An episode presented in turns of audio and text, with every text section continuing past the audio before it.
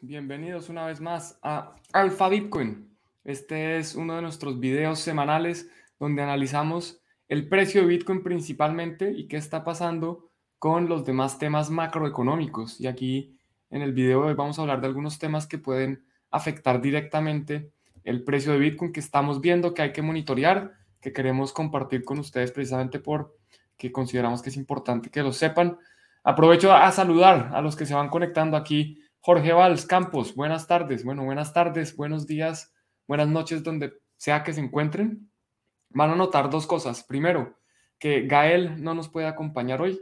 Tiene un merecido descanso. Esperemos que la próxima semana ya se pueda incorporar. Y la segunda es que estoy un poco agripado. Entonces, de vez en cuando pondré el micrófono en mute. Ojalá siempre lo haga bien eh, para que puedan no, tener que escuchar mis estornudos o, o mi tos. Bueno, eh, José Luis, también saludos. Estaba pensando que tenía que tener cascos, no tengo que tenerlos. Listo, ya me quito esto. Y bueno, vamos entonces a por ellos. Vamos a lo principal, lo que vamos a ver primero hoy es el precio de Bitcoin, qué está pasando. Bitcoin se ha comportado bastante bien, en realidad. Aquí sigue, digamos que en el, en el corto plazo estas son velas de un día. Hoy está subiendo un poco después de una pequeña subida también del día de ayer sigue en este rango entre los 29,800 y 31, si uno lo subiera más, 600 más o menos, o sea, está aquí en, un rango de 2.000 dólares más o menos.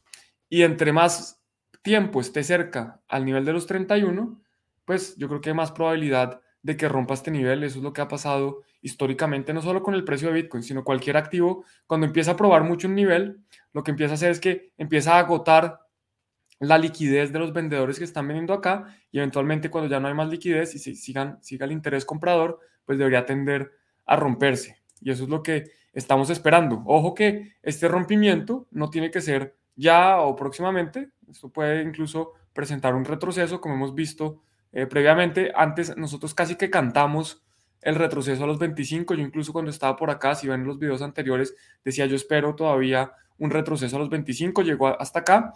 Este próximo retroceso yo no consideraría que va a ser hasta 25.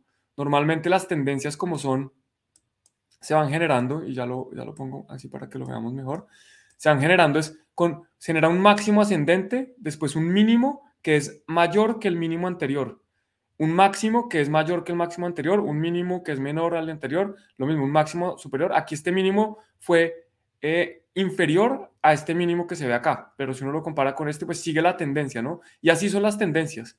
Entonces yo no creería que el próximo mínimo vaya a ser menor que este de los 25, ¿no? Yo creería que va a ser por acá de pronto, aquí muy cerca a los 29 eh, o acá a los 28 mínimo, pero difícilmente creo que vaya a llegar acá. Yo creo que el rompimiento va a ser antes. Y si no, pues aquí tenemos esta directriz alcista también que nos indica un poco dónde podríamos esperar el rebote, dependiendo también de, del tiempo. Eh, entonces, en temas de, precio, pues lo que vemos es que Bitcoin ha estado relativamente quieto las últimas tres semanas. Si ponemos esto en gráficas semanales, en, velas semanales, vemos que estas tres semanas está aquí pegadito, cuando previamente hemos visto semanas de bastante más volatilidad. Ahí estamos muy, muy cerca. Entonces, en ese sentido, seguimos con la hipótesis anterior, seguimos manteniendo lo mismo que habíamos dicho las últimas tres semanas. Estamos acá, muy cerca de esta resistencia de los 31, que es el máximo de, este año. Bueno, pues, este máximo se, alcanzó el día, la semana pasada, porque se, alcanzó a romper, pero tenemos esta vela acá. Y, con suerte, pues Bitcoin se nos va, nos va a dar una buena noticia. Que también vale la pena ver, y esto lo vimos ayer a los que estaban en el video premium, vamos a ver rápidamente qué nos dicen el indicador de BTC Risk. El BTC Risk nos dice que no estamos en momento de mucho riesgo. Aquí yo tengo el, volumen, si lo, si lo quieren ver, aquí lo tenía porque estaba viendo qué estaba pasando estos días. Pero las dos métricas, digamos, más interesantes del BTC Risk desde mi punto de vista en este momento son, primero, eh, bueno, pérdidas y ganancias, porque este indicador está cerca de voltearse. Todavía hay más direcciones en pérdidas que las que están en ganancia, entonces por eso todavía está negativo. Eh, tenemos que ya el momentum y tendencia se ha volteado, o sea, ya otra vez en cuanto a momentum, desde esta subida, el indicador nos dice, oiga, hay que estar montado en Bitcoin si uno siguiera este indicador. Y por último, el de adopción. ¿Por qué el de adopción es importante? Porque el de adopción no tiene en cuenta ningún componente de precio, este índice, y en cambio sí es muy bueno con los momentos de entrada y salida. Si nos vamos aquí, por ejemplo, a la historia, a ver qué pasó en el, en el pico del 2021, si vemos aquí ya se estaban empezando a desacelerar el ritmo de creación de billeteras. Aquí vuelve y aumenta para este último pico y después ya empieza a desacelerarse y nos vemos todo el, todo, prácticamente todo el 2022, que fue un mercado bajista, con este indicador en rojo. Y ahora vuelve a ponerse en verde. Entonces es bueno porque hay más adopción, hay más billeteras creándose y esto normalmente coincide con un mayor precio. Algo que también hay que ver para ver si puede venir un rompimiento hacia arriba, ¿cierto? Es algo que Gael siempre reitera mucho, le gusta analizar mucho, es el tema de los, el funding rate, que es la tasa para apalancarse al estar en Bitcoin. Y vemos que no ha cambiado tampoco mucho, sigue ahí manteniéndose una tasa positiva, que es lo normal. Esta tasa positiva lo que refleja es que los largos, los que quieren ir largo en Bitcoin, los que quieren comprar Bitcoin apalancado, le están pagando a la contraparte, están pagando una tasa de interés por apalancarse. Mientras que lo que vemos es que cuando normalmente cuando toca el piso, eh, y lo vemos, lo vimos aquí recientemente, esto fue en noviembre del año pasado o aquí en marzo de este año, cuando hay unos unas funding rates muy negativos, significa que hay mucho apetito de personas por irse corto, por estar corto en Bitcoin, tan, tan así que están dispuestos a pagarle a los largos y normalmente cuando hay mucho interés de irse corto, lo que ocurre es que hasta ahí llega el, la caída. Lo vimos aquí en estas dos ocasiones y aquí se puede ver en otras ocasiones donde también acá, por ejemplo, presentó un rebote. Aquí no se cumplió muy bien, aquí siguió bajando. Eh, aquí sí más o menos coincide un poco todo este volumen negativo, de, funding rate negativo, coincide con el, piso de este pequeño mercado bajista de, unos seis meses, si alguien lo considera así. este es el primero del 2021. Pero bueno, esa es otra información que queríamos mostrarles. Eh, yo ayer había explicado que hay tres razones que me hacen ser muy alcista en Bitcoin. Lo voy a poner en grande un segundo. Perdón, entonces, en grande. Hay tres principales razones que personalmente me hacen ser muy alcista en Bitcoin, especialmente para el próximo año. Una es que se viene el halving, es, inevitable, eh, hacia más o menos abril vamos a tener halving. Dos es que los bancos centrales, incluyendo la Reserva Federal, van a tener que empezar a bajar tasas de interés e inyectar liquidez a la economía, y ya vamos a ver también por qué. Y tres es la muy posible aprobación de un ETF de Bitcoin para el próximo año. Entonces, ¿por qué estoy hablando de una muy posible aprobación? La semana pasada, no, perdón, ayer yo les estaba diciendo que yo, Juan Pablo Mejía, le asigno una probabilidad superior al 50% a que entre el primero de enero del 2024 y el 31 de diciembre de ese mismo año, o sea que en 2024 aprueben el ETF de Bitcoin. ¿Y qué tenemos? Tenemos esta información que les voy a compartir aquí en pantalla. Esto es una tabla con todos los posibles ETFs de Bitcoin que se van a aprobar, que se podrían aprobar en Estados Unidos. Acá está el ticker del fondo, o sea, cómo se identificaría el ETF. Tenemos la compañía que está detrás y acá hay compañías importantes como BlackRock, hemos hablado bastante de ellos, como Fidelity, eh, tenemos, bueno, aquí hay, acá hay varias que son relevantes no solo en, Bitcoin o cripto, sino desde el mundo tradicional. Tenemos las fechas de aplicación, pero la más importante es las fechas de cuándo se debe tomar la decisión. Entonces aquí tenemos la fecha final, la más pronta es para octubre de este año. La SEC ya debería tomar una decisión sobre el fondo de ARC, sobre el ETF de ARC. Ah, perdón, esto es eh, octubre del 2024. Perdón de nuevo. Esto es el 10 de enero del 2024. Es que los gringos usan las fechas al revés, entonces confunde un poco. Pero bueno, el 10 de enero del 2024 es la, posible aprobación del ETF de ARC. Yo lo que creo es que eh, la SEC va a agrupar, va, a coger por lo menos tres de estos y los va a aceptar. Eh, no me sorprendería si son BlackRock, Fidelity y puede ser, por ejemplo, eh, Vanek, que también tiene muchos ETFs. Van Eck tiene un, creo que es el ETF más grande de oro, lo tiene eh, Van Eck, y si no es el más grande, creo que el primer ETF de oro lo emitieron ellos. Entonces aquí tenemos las fechas y, bueno, yo veo de nuevo muy probable. Y por otro lado, si nos vamos al tweet original. Aquí después, si vemos este tweet, Eric Balcho nos dice que eh, James Seifert, que yo no lo conozco personalmente, bueno, pues un analista, creo que es de Bank of America o BI Bank, no, no sé dónde es, eh, dice que él, también asigna, y esto es de hace dos horas, o sea, este yo no lo pude haber leído antes de, de, lo que dije ayer, esto fue literalmente hace menos de tres horas. Dijo que asigna una probabilidad del 50% de que el ETF sea aprobado y que nada ha cambiado en las últimas dos semanas. Entonces ya son, digamos, varias personas, aquí por lo menos tenemos dos, yo y James Seifert, que creemos que este ETF va a ser aprobado.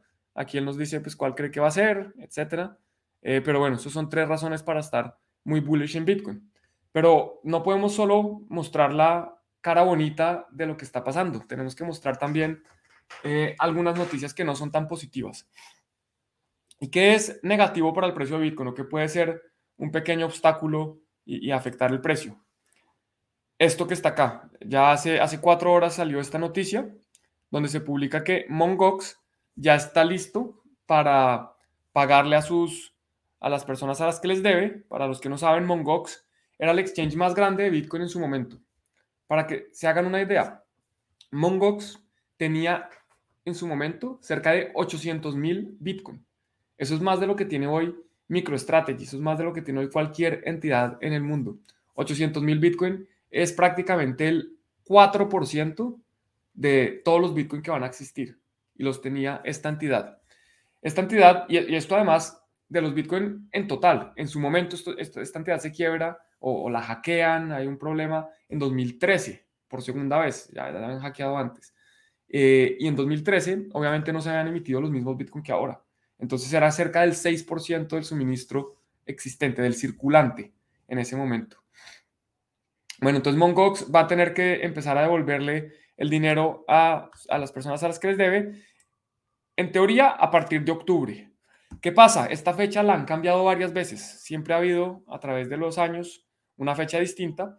Pero aquí, ¿por qué, es importante? Bueno, porque a pesar de que tenemos noticias favorables, aquí tenemos que Mongox va a entregar, y yo lo subrayé por acá, bien, acá lo tenemos, va a desembolsarle, a reembolsarle a los, a los, a los acreedores 142 mil BTC. 142 mil BTC para más o menos el orden de dimensiones. MicroStrategy tiene 150 mil un poco más de 150 mil. Entonces, 142 mil es un número importante. Tendrá que llegar otro MicroStrategy a comprar todos los Bitcoin que ha comprado para compensar la venta de los Bitcoin de, de Mongox. Entonces, pues no podemos decir que, esto es irrelevante, esto es un monto importante. También van a salir a vender algo de Bitcoin Cash, un número muy similar, 143 mil, y unas, unos eh, yuanes, unos yenes, perdón, unos yenes japoneses que tienen, eh, equivalentes más o menos a medio, bueno, 500 millones de, dólares. Entonces, pues no es bueno tener esta oferta que está ahí pendiente de, llegar al mercado. En cualquier momento va a venir a, impactarnos y pues ojalá no salgan a venderlo todo de un momento a otro, ¿no? Porque si llegan a salir de un día a otro con un, a, golpear los libros de órdenes de distintos exchanges a vender, pues, pues va a ser grave. Eh, no, no va a ser muy bonito para el precio de Bitcoin. Y finalmente, también otra noticia que no es muy positiva, es este artículo también salió hace muy poco, este es del 16 de junio, o sea, hace menos de, un mes, donde se habla que el gobierno de Estados Unidos tiene más Bitcoin que ningún otro país. ¿Por qué no lo están vendiendo? Bueno, aquí nos dicen que el gobierno de Estados Unidos tiene, acá está el tesoro, tiene 207.189 Bitcoin que se conocen, ¿no? Porque puede tener más. Y de nuevo, estos son más Bitcoin que los que tiene MicroStrategy. MicroStrategy tiene más o menos 150 mil. Acá estamos hablando de 207 mil. Si Estados Unidos llegara a salir a vender todos estos Bitcoin, pues seguramente afectarían fuertemente también el precio. Estados Unidos funciona distinto. Yo no creo que salgan a vender estos Bitcoin al mercado. Eh, seguramente van a hacer algunas subastas y no todos los Bitcoin los han adquirido de la misma forma. Entonces yo no creo que vayan a salir a vender todos los bitcoins de la misma forma. Eh, hay unos que son confiscados, otros que han sido adquiridos de, otras formas y, seguramente los van a vender, pero no todos. Entonces, hay factores positivos eh, que podrían influir en el precio de Bitcoin al alza, pero tenemos unos factores aquí que nos hacen pensar, oiga, hay que tener cautela. Y ayer habíamos visto, y voy a buscar la gráfica para mostrarla hoy también, cómo eh, a pesar de que ya podemos estar, y, yo creo fielmente que estamos en un mercado alcista, eh, lo que es cierto es que los mercados alcistas también tienen unos drawdowns importantes. Ya voy a buscar aquí eh, la gráfica que les mostré ayer. un segundo, me voy a demorar un poco. A ver si lo busco más bien. Ah, no, porque el video de ayer no, es no es. El video de ayer no es público, entonces no lo puedo mostrar. Vamos a buscar aquí el, el newsletter de Glassnode. Aquí está, ponemos la de... listo, ya ahora les pongo esto acá. Y si vemos acá esta gráfica, esta gráfica lo que nos muestra es que aquí coge, en, gris está el precio de Bitcoin, aquí en gris clarito, en distintos colores está el precio de Bitcoin en escala eh, eh, logarítmica, empezando en, en, más bien en base 100. Entonces todos estos empiezan, independiente de dónde está el precio de Bitcoin, pues empieza como en la misma línea para poder entender las dimensiones. Y lo que vemos es que cómo ha subido en cada uno de los ciclos. ¿sí? Entonces esto es el en 2011, 2012, 2013, 2015, 2018, etcétera, 2019, 2022. Acá tenemos este nuevo mercado alcista que estamos viendo. Esta es la, la hipótesis, es que ya estamos en mercado alcista. Y lo que vamos a ver es que en los mercados alcistas previos, esta gráfica de arriba, estas manchas, nos muestra las caídas que ha tenido el precio de Bitcoin durante estas subidas, durante estos mercados alcistas. Entonces, por ejemplo, acá en 2011, lo que vemos es que en algún momento, antes de llegar a su pico, Bitcoin llegó a caer acá casi un 30%, después acá un, 60, un 50% y acá volvió a caer un 30%. En 2013 vimos lo mismo, aquí llegó a caer eh, un 38%, aquí llegó a caer dos veces un 23% y aquí fue pues antes de llegar al pico final, tuvo una gran caída del 61%. 2017 la misma historia, vamos a ver muchas, muchos momentos donde cae. Y 2020 también, lo mismo. Entonces, a pesar de que es muy posible, o digamos que tenemos la hipótesis de que estamos saliendo ya del mercado bajista y entrando en un mercado alcista, es razonable esperar que venga este mercado alcista con unas correcciones, con unas correcciones importantes, que vuelva a subir, desaparezca y vuelva y caiga, y esto va a seguir pasando. Y es que lo vemos en la gráfica, en la misma gráfica, si nos vamos aquí al precio de Bitcoin, vamos a irnos a, a este bear market, a este bull market, perdón. Si nos vamos aquí desde, desde el bottom del 2018 o 19, cuando fue este bottom. Aquí el piso realmente fue acá, este es el mínimo, 2000, diciembre del 2018. Desde este piso hasta esta subida, que, que en total es un montón, en total subió más o menos, bueno, si contamos esta subida al total, un 2000%, pues en este 2000% vemos, vamos a ver que hay varias caídas grandes. Aquí, por ejemplo, una caída en un día, esta caída se ve grandísima. Esta caída en un día fue de, vamos a volver a ponerlo acá, un 25%, un 24%. Y aquí hubo otra, y aquí hubo otra, y aquí hubo otra, y aquí hubo otra, y aquí sucesivamente. Miren que hay, hay varias caídas, entonces simplemente hay que tener en cuenta eso cuando estamos invirtiendo en Bitcoin. Si tenemos un porcentaje importante de nuestro portafolio en Bitcoin, saber que estamos expuestos a esa volatilidad y si tenemos un porcentaje distinto, tratar de aprovechar esas caídas, ¿no? Esto uno lo puede considerar un pullback y puede decir, oiga, pues yo voy a comprar ese dip, yo voy a comprar ese pullback. Lo que pasa cuando uno puede cometer el error es pensar que acá, digamos que esto es un pullback o que esto es un pullback y empieza a comprar acá la caída y ya resulta que esto no es un pullback, esto ya es un mercado bajista. Y para eso tenemos estas otras herramientas, ¿no? Tenemos distintas herramientas que vamos a, utilizar para que aquí, por ejemplo, si acá esto nos dice, oiga, se cambió a rojo, tal vez no es un pullback, tal vez es que ya empieza el mercado bajista y tenemos que tener más cuidado.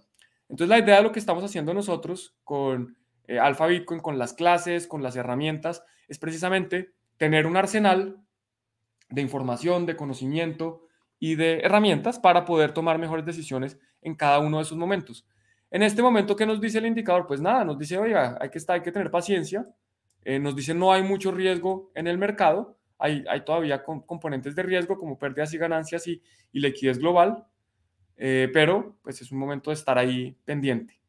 ¿Cuándo nos va a decir, oiga, compre? Pues el indicador no nos va a decir que compre. Nos toca a nosotros estar pendientes. Si este indicador empieza a mostrar que hay menos riesgo, empieza a romper el nivel de los 31 y vemos que no hay ninguna resistencia por acá que, los, que nos llegue a parar, pues uno podría asumir que este es el buen momento de compra y eso es lo que hemos dicho. Yo creo que el trade al que estamos esperando nosotros es más o menos que rompa cerrando por encima los 31.600, 31.500 y ahí sí esperar a buscar un gran largo camino hasta los 40. Normalmente cuando todos estamos esperando el mismo trade, pues no va a llegar a los 40 porque acá ya hay más personas, entonces hay unos que dicen, bueno, pues yo me pongo a los a, los 39.900, de otro a los 39.800 y así, pero más o menos pues a buscar esta zona, es lo que uno creería y querría si decide entrar a este trade. Nuevamente con un stop loss bastante cortico, porque sabemos que si esto no se va para arriba y, todo lo contrario se devuelve y empieza a ir para abajo, pues no, no queremos estar ahí montados en toda la, la pérdida.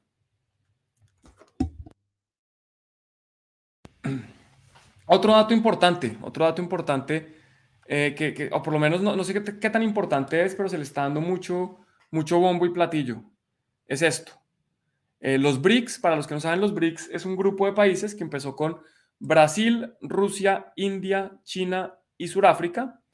Eh, son un grupo de aliados que digamos que se han unido, son economías grandes todas, que se han unido para crear un bloque de países, incentivar el comercio y el desarrollo económico entre estas regiones, ha venido no solo trayendo nuevos aliados, ahí entiendo que hay una lista de entre 40 y 50 países que quieren unirse a los BRICS, sino que adicionalmente ya anunciaron que van a lanzar su propia moneda.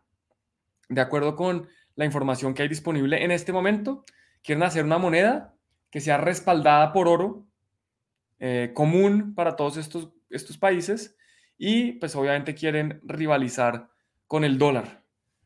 Entonces, esta, esta noticia es interesante. Obviamente, yo no soy experto en geopolítica eh, ni tampoco en creación de nuevas monedas. Eh, hay otras personas que sí, que sí lo son. Yo en mi vida no he visto la creación de muchas monedas. He visto cambios de moneda. Por ejemplo, el gobierno venezolano, desde que yo existo y tengo conciencia, ha cambiado el nombre del bolívar al bolívar duro, al bolívar fuerte. Yo no me acuerdo cuántos más bolívares hay.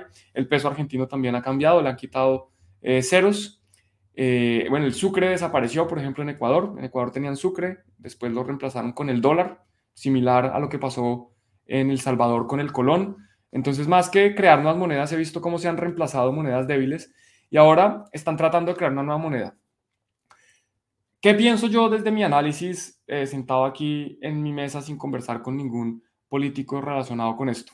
Yo creo que va a ser muy difícil competir con, con el dólar porque tiene eh, una posición favorable y es que lleva 100 años prácticamente, bueno, un poco menos, digamos 80 años desde Bretton Woods, siendo la, moneda de referencia. Estados Unidos sigue siendo la potencia más importante del mundo en términos de la economía más grande el, y, seguramente las Fuerzas Armadas también más poderosas del mundo, lo que lo pone en una posición importante.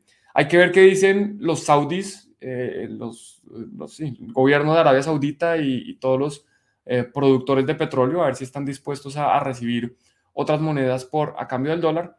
Y una debilidad muy grande que yo encuentro con esta moneda es que ya hemos visto cómo en el pasado, con monedas que en teoría están respaldadas por el oro, pues eventualmente los gobernantes de turno pueden decir, ¿sabe qué? A partir de ahora esa moneda ya no está respaldada por el oro. Y esto ya ha pasado. el evento más reciente pues fue 1971 cuando Richard Nixon famosamente sale a decir que eh, como una medida temporal van a congelar eh, las, los redemptions, que la gente pueda redimir su oro. Entonces antes teníamos unos billeticos de, de papeles de colores, que son los dólares. Esos dólares estaban respaldados por oro. Si uno iba con suficientes dólares, podía ir al Banco Central. Uno como persona no, pero un país o una organización grande podía ir con sus dólares y reclamar oro. Ya eso no se puede hacer. Ahora los papeles no están respaldados por nada. Esos papelitos de colores, los mismos dólares, no están respaldados por nada. Pues ahora, si se reúnen Brasil, eh, está Lula, se reúne Xi Jinping de China, se reúne Putin en, Rusia, se reúne, no, no me sé el nombre del primer ministro, del presidente indio, y el surafricano, que tampoco lo conozco, y nos dicen que van a crear una moneda que va a estar respaldada por oro y que ese oro va a estar guardado en unas bóvedas, de pronto en China o de pronto en Brasil o de pronto en Sudáfrica, pues yo personalmente no, no me interesa tener ese tipo de activos. Yo no quiero tener un, un dólar de papel, o un, perdón, un, un oro de papel, donde unos gobiernos en los que personalmente no confío, porque es que no conozco ni siquiera qué es lo que está pasando allá, no sé si las estadísticas de China son reales o no, me, da hasta miedo ir a China, ¿cómo voy a confiarle eh, mi dinero o mi, mi, ahorro, mi, el fruto de mi trabajo, cómo lo voy a depositar en una cosa donde, donde no confío en los emisores y adicionalmente en cualquier momento me pueden decir, no, ¿sabe qué? Eh, ahora nos quedamos nosotros con el oro. Entonces yo no creo que tenga mucho éxito porque así como yo, yo no creo que un país de la nada diga, bueno, sí, a partir de ahora vamos a confiar en, China, Brasil, Rusia, India y Sudáfrica para que guarden nuestro, nuestro oro. Yo, yo creo que no va a ser así. Es posible que algunos países utilicen esta, esta moneda, yo creo que más como medio de transacción. De pronto si Brasil exige, eh, como sea que lo llamemos, llamémoslo Brickcoin. Es decir, Brasil, Brasil exige Brickcoin para que le paguen por carne o por petróleo o por lo que sea que produzcan que, entre carne y petróleo producen bastante, de pronto café también, bananos, etcétera. Eh, pues yo como gobierno tendré que ir a buscar eso en el mercado para ir a pagarle a Brasil. Pero yo guardar mi dinero en eso, los, digamos que un tesoro, un gobierno, un país, guardando su dinero en el oro, en las bóvedas de otro, pues no creo que haga mucho sentido. Vamos a ver, aquí Manolo López dice, el dólar no se va a acabar de hoy a mañana pero ha aumentado el comercio en yuanes, esta tendencia alcista y el dólar bajando. Sí, de acuerdo. Yo creo que el dólar se va a acabar. Eh, simplemente nosotros, pues esto va a tomar eh, muchos años. Esto no es cuestión de, de, un día para otro. Y acá dice, es que no es para que guardes, sino para el comercio. Perdón ahí. Eh, sí, de acuerdo. Pues es que para comercio de pronto lo utilizan, pero para comercio también yo puedo utilizar bolívares y ningún país guarda sus reservas en bolívares. ¿Quién va a guardar bolívares? ¿Para qué van a guardar bolívares? Lo mismo con pesos argentinos. Yo puedo ir a Argentina y comprar eh, oro o puedo comprar plata o puedo ir a eh, comprar terrenos, casas, lo que sea con pesos. Bueno, cada vez es más difícil porque la gente no quiere tener pesos, pero precisamente nadie quiere tener pesos, menos los países van a querer tener pesos. Entonces esta, esta moneda yo no creo que vaya a tener mucho éxito interesante que ocurra, ¿no? Porque muestra la situación que estamos viviendo. Eh, unos países, digámoslo así, yo no diría enemigos, pero, pero de cierta forma le hacen contrapeso a Estados Unidos, no están de acuerdo con las decisiones que ellos toman, se han dado cuenta que el dólar es una herramienta eh, que, el gobierno de Estados Unidos está dispuesto a utilizar para cuando le sea necesario, es un arma eh, de destrucción masiva prácticamente, y dicen, oiga, creemos una nueva moneda. Entonces, lo que yo veo aquí más interesante es que eh, se está viendo un poco la debilidad del dólar, la separación de los países. De pronto vamos a ver lo que hemos hablado previamente, un mundo más multipolar, donde ya no es Estados Unidos y China, digámoslo así, bipolar, o Estados Unidos y la Unión Soviética. Hay dos grandes polos. Ahora va a haber distintos polos y afortunadamente hoy tenemos Bitcoin y podemos seguramente interactuar con cualquier cantidad de polos. Yo estoy seguro que hay personas en cada uno de estos países, tanto en China como en Rusia, como en Brasil, India y Sudáfrica, que están dispuestos a intercambiar eh, activos, bienes o servicios por, eh, por Bitcoin. Entonces, bueno, eso me, me da tranquilidad. En cuanto a temas macro, esta semana no hay mucho. En realidad, la noticia más importante viene mañana, el dato más importante que es el IPC en Estados Unidos. Aquí creo que me muestra la tendencia. Si, si vemos la tendencia, eh, el IPC está bajando, o sea, la inflación ha venido bajando de forma acelerada con una, un componente adicional y es que la energía sigue siendo barata, el, petróleo sigue bajando, el gas está también en, mínimos de hace mucho tiempo, entonces eso va a ser positivo y esta decisión, lo que ocurre acá, podría llegar a afectar eh, lo que va a decir la Reserva Federal, ¿no? Eh, perdón, sí, la Reserva Federal con respecto a sus tasas de interés, que eso es lo que tenemos acá. Para la próxima reunión de la Fed, que es en un par de semanas, el 16 de julio, el mercado, la gran mayoría del mercado, espera una subida de tasas. Y una subida de tasas eh, importante. Aquí primero, pues el 92% del mercado espera eso, una subida de 25 puntos básicos. Y si nos vamos a la siguiente reunión, a la reunión de septiembre, vamos a ver que eh, la mayoría del mercado espera solo, espera una subida adicional, perdón, una subida eh, no, esto es solo una subida, esto es lo que espera la mayoría del mercado, perdón de nuevo, solo una subida. Hay un porcentaje, el 24%, o sea, un cuarto del mercado espera dos subidas de tasas, pero lo más grave de estas subidas de tasas es esto, desde mi punto de vista, es esto que estamos viendo acá. Esta gráfica es directamente desde Fred, o sea, desde la Reserva Federal de San Luis. Aquí nos muestra lo que paga en intereses el gobierno federal, o sea, lo que paga Estados Unidos por la deuda emitida en interés. Y lo que vemos acá, esto es ridículo. Por ejemplo, vamos a irnos desde 1980 para que esto se vea mejor. O sea, lo, que pagan intereses ha subido. En, a principios de los 2000, del, del año 2000, era 350 mil dólares. No, esto está en, esto está en billones. Uy, ahora me confundo. Esto es, si esto es un trillón, o sea, esto son 367 mil millones de dólares y ahora está pagando casi un billón de dólares al trimestre por intereses. Entonces, en la medida en que la Reserva Federal siga subiendo tasas de interés, ¿qué es lo que va a pasar? Si siguen subiendo tasas, pues este numerito que está acá, lo que van a pagar de intereses va a seguir subiendo, porque toda la, la, deuda que tiene el gobierno de Estados Unidos en este momento, pues ellos tienen que pagar intereses por esa deuda, tienen que refinanciarla, y si la van a refinanciar y pagar intereses con unas tasas mayores, porque es que van a subir las tasas, pues estos intereses se van a seguir disparando. No solo porque van a aumentar la deuda, sino porque la misma deuda va a pagar intereses más costosos. Entonces, de nuevo, no va a ser eh, tan, tan bonito esto que va a venir y por eso es que yo estoy seguro o creo fielmente que las tasas van a volver a bajar eh, el próximo año, si no antes. Por otro lado, volviendo al precio de Bitcoin, aquí tenemos algo interesante. Algo interesante es que este año, algunos se están quejando que el precio de Bitcoin de pronto no está muy bien. Este año empieza con dos trimestres positivos y si vemos la historia, esto no pasaba desde 2019. Vemos dos, 2022, los dos trimestres del año, los dos primeros trimestres negativos. En 2021, el primer trimestre positivo, pero el segundo negativo. Borró prácticamente todas las ganancias, aquí las borró prácticamente. 2020 negativo positivo y nos tocará hasta 2019 para ver dos trimestres consecutivos, o sea, primer y segundo trimestre del año en positivos. Y si vemos, solo había pasado una vez antes, en 2017. Y de resto, normalmente los dos trimestres, los dos primeros trimestres son mixtos. Incluso 2013, que fue un gran año para Bitcoin, el segundo trimestre no fue tan positivo. Entonces yo creo que esto nos muestra que empezamos el año bien, se cumple una de mis dos predicciones hasta el momento, que era que Bitcoin iba a cerrar por encima de cómo abrió el año. Creo que era una predicción bastante fácil. Eh, vamos a ver si efectivamente se cumple, pero el precio no va mal, no va mal para nada mal. También quería mostrar aquí, esto no tiene mucho que ver con, con inversión, pero tiene mucho que ver con Bitcoin. Nos lo compartió un profesor, eh, Adam, que hizo la clase de, de Noster, nos compartió esta información.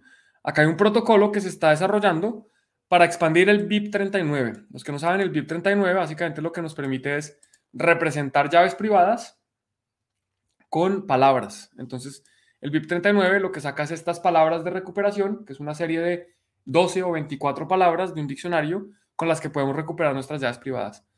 Pues este proyecto Formosa lo que pretende hacer y en este momento está aceptando donaciones en Greyfound, en, perdón, en se llama.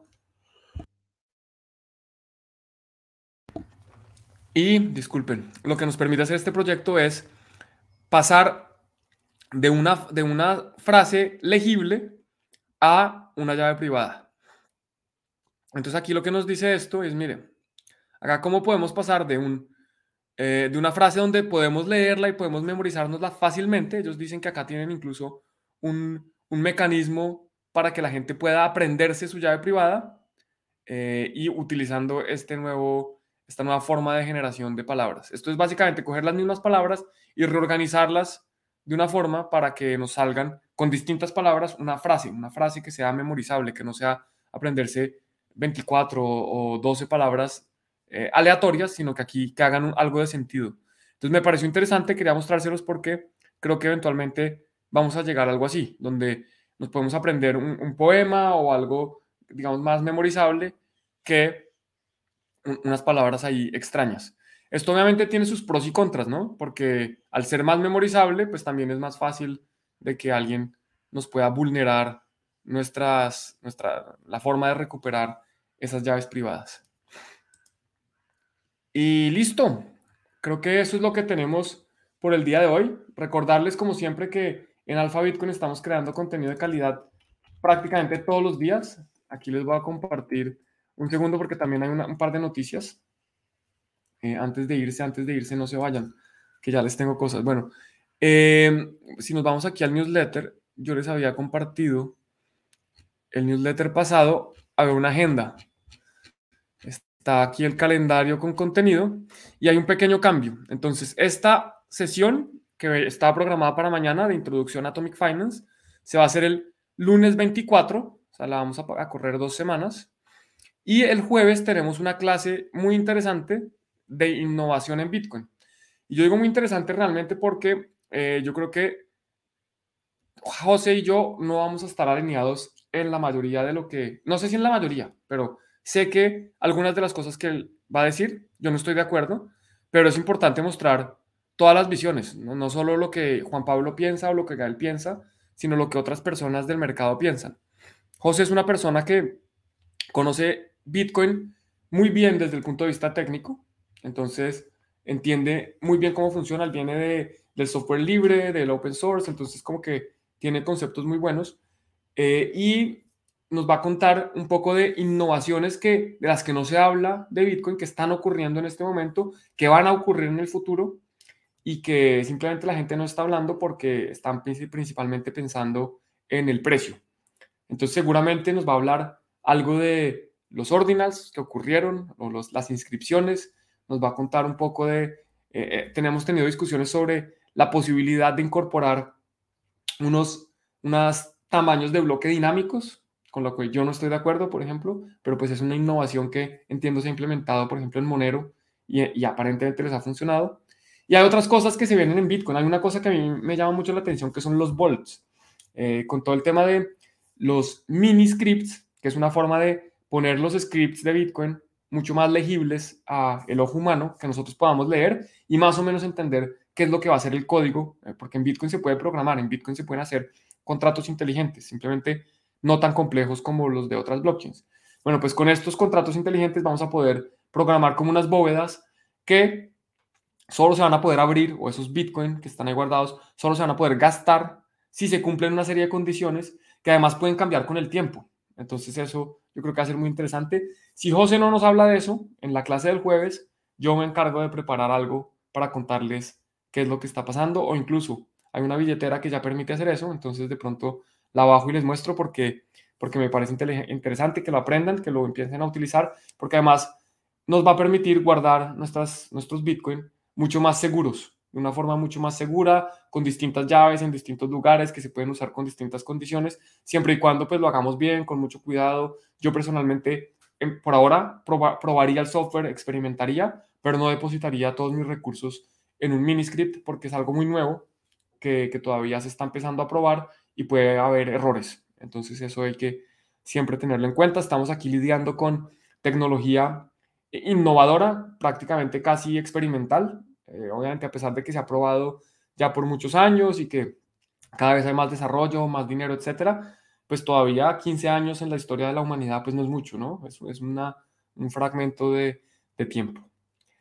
Y bueno, de nuevo, me disculpo un poco por, por la gripa, por la, la no presencia de Gael. Invitarlos, como siempre, a, a visitarnos en alfabitcoin.io. Tenemos conocimiento, herramientas, todo tipo de recursos para que puedan tomar mejores decisiones cuando en lo que se refiere a Bitcoin. Y nos vemos este jueves en una clase. Aquí, bueno, muchas gracias a todos. Así que les dejo un saludo. Muchas gracias a los que se están conectando. Bueno, acá hay una pregunta. ¿Piensa que se podría existir un hard fork por los ordinals, tokens BRC20? Yo creo que sí van a venir más hard forks en Bitcoin. Creo que es inevitable que vengan más forks porque no todos estamos de acuerdo con cómo debe desarrollarse el protocolo. A mí personalmente me gustaría que no le hicieran muchas cosas, que lo dejáramos lo más eh, inmutable posible. Eh, y hay personas que dicen, no, hay que innovar y hay que hacer cambios. Y como son posiciones irreconciliables, eh, yo creo que en algún momento alguien va a decir, bueno, pues entonces yo saco el Bitcoin con contratos inteligentes más complejos. Y otro va a decir, el, yo saco el Bitcoin más privado. Y otro va a decir, yo saco el Bitcoin con bloques más grandes, como ya ha pasado, para meter más ordinals. yo creo que los, los forks van a ser inevitables.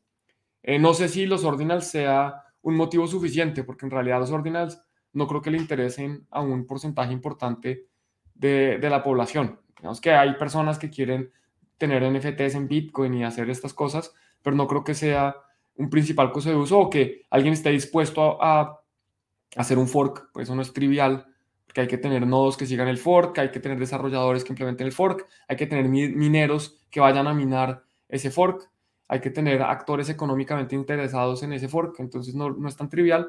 Eh, yo no lo veo fácil para Ordinals, pero sí creo que en el, en el más largo plazo vamos a tener que verlo.